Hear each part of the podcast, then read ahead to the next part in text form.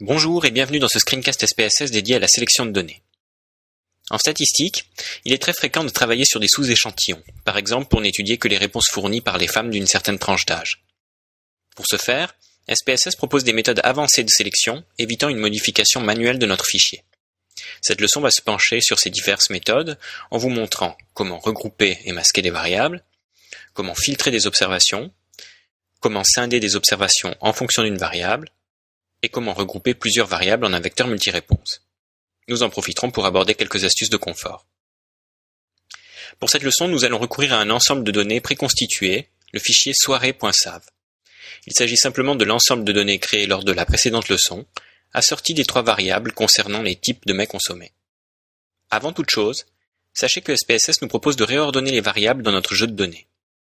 Que vous soyez dans l'affichage des données ou dans celui des variables, vous pouvez en effet sélectionner une variable, puis, en cliquant suffisamment longtemps, la faire glisser ailleurs.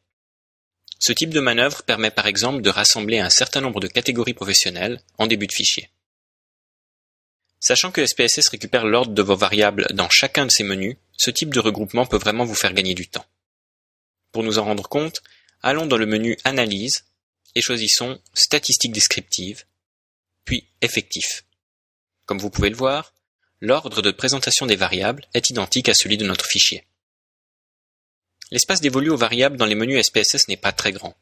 Si votre ensemble de données contient un nombre élevé de variables, vous risquez de perdre beaucoup de temps à retrouver celles qui vous intéressent.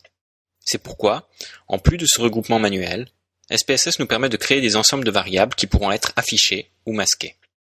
Sous Utilitaire, puis Définir des groupes de variables, nous retrouvons nos diverses variables, pouvons les grouper dans un ensemble, puis nommer l'ensemble en question. Ceci fait, nous pouvons retourner dans le menu utilitaire et sélectionner Utiliser des groupes de variables.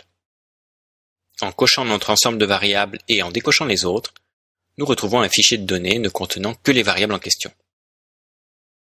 Cette manipulation peut sembler un peu artificielle sur un jeu de données comme le nôtre, mais elle prend tout son sens avec des ensembles de données plus conséquents. Il est bien évidemment possible de revenir à tout moment à l'état normal en retournant sous Utilitaire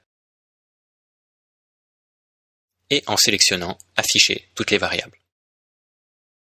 Ces deux astuces relèvent essentiellement du confort.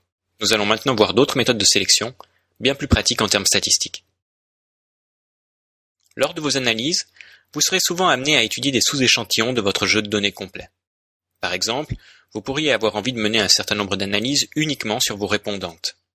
Vous pourriez également vouloir étudier plus précisément le profil des personnes ayant un salaire entre tel et tel revenu. Pour toutes ces situations où certaines données sont exclues, SPSS propose une fonction de filtrage. Pour y accéder, rendez-vous dans Données, sélectionnez des observations. Dans la partie gauche du menu sont listées les différentes variables de notre jeu de données. Dans la partie droite, nous allons pouvoir définir un certain nombre de règles pour filtrer nos données. C'est ce que nous allons faire maintenant en choisissant selon une condition logique et en cliquant sur Si. Le nouveau menu peut vous sembler un peu effrayant. En réalité, il s'agit simplement d'une calculatrice sophistiquée. Sur la droite, nous avons d'ailleurs accès à un certain nombre de fonctions mathématiques. Dans la plupart des cas, l'utilisation des variables avec quelques opérateurs couvrira nos besoins. Ces opérateurs, vous en connaissez d'ailleurs la plupart. Nous allons juste en aborder trois, un peu plus spécifiques à la logique. As égale A est le premier de ces opérateurs. Extrêmement pratique, il vous permet de travailler avec le complémentaire de certaines modalités. Prenons notre variable satisfaction.